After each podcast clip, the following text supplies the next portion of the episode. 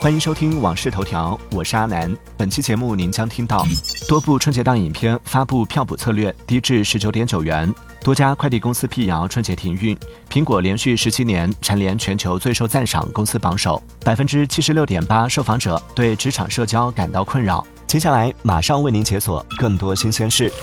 据报道，苹果 Vision Pro 头显并不支持多账号功能，专属于本人使用。尽管 Vision Pro 头显内置了访客模式，但该模式仅能邀请他人参与体验，不会存储包括校准数据在内的任何设置。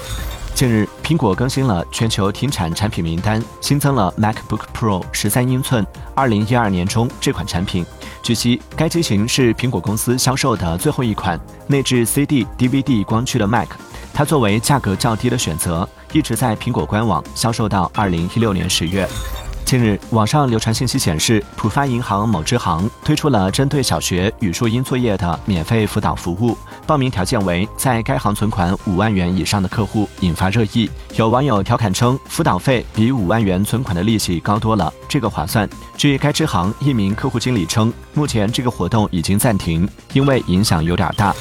扫码支付已融入人们的日常生活，但近年来这一方式却因强制关注、被迫授权个人信息、日常频繁推送广告等情况，给消费者带来困扰。对此，有律师表示，如果遭遇强制扫码，消费者有权拒绝，并可向当地市场监管部门或消协进行举报投诉。近日有消息称，网约车不得在上海浦东机场区域接单，引发关注。对此，上海市道路运输管理局表示，情况属实，相关规定自二零一六年起沿用至今，并非新出台。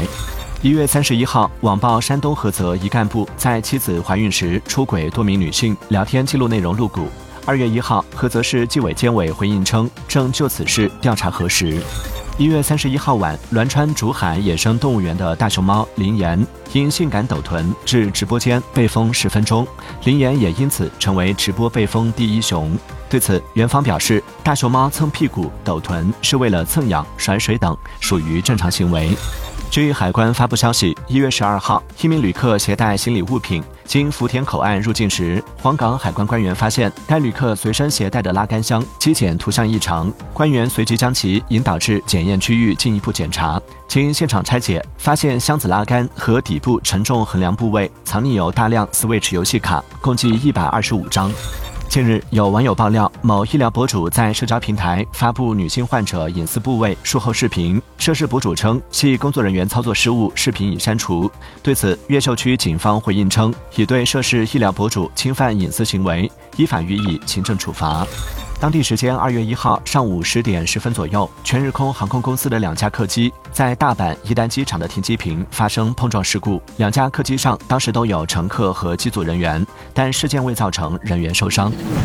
欢迎继续收听《往事头条》，接下来为您解锁更多精选热点。比亚迪计划今年在新加坡和菲律宾增开数十家销售网点。美联储宣布维持基准利率不变，三月降息概率降至约百分之四十四。美国大选恐被 AI 搅局，有人深度伪造拜登来电，要求支持者延迟投票。美国三大指数均创年内最大单日跌幅，谷歌市值一夜蒸发一万亿元。波音 CEO 承认对阿拉斯加航空飞机应急舱门脱落事故负有责任。